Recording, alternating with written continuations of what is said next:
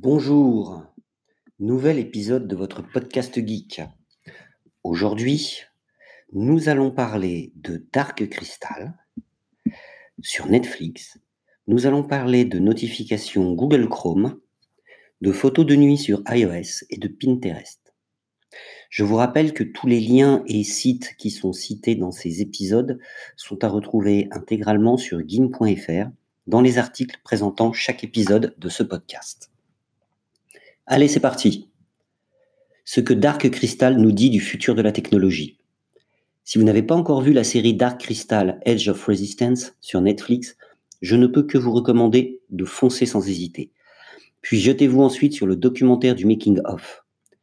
Pour tout bien comprendre ce qu'il faudrait lire entre les lignes, je vous conseille l'article de Benoît Raphaël qui en parle comme, je cite, une œuvre d'art collective qui nous dit beaucoup de choses sur la façon dont nous pouvons aborder la technologie dans le futur, en remettant l'humain, la créativité et le collaboratif au cœur des data et de l'automatisation.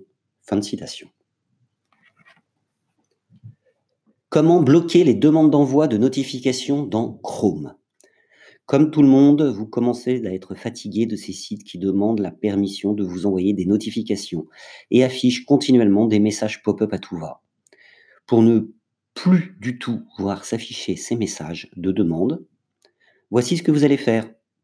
Vous rendre sur le site darobasnet.com et suivre le petit tuto qui vous explique comment faire cela en quelques clics.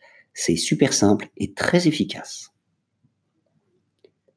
Une application pour prendre d'incroyables photos de nuit.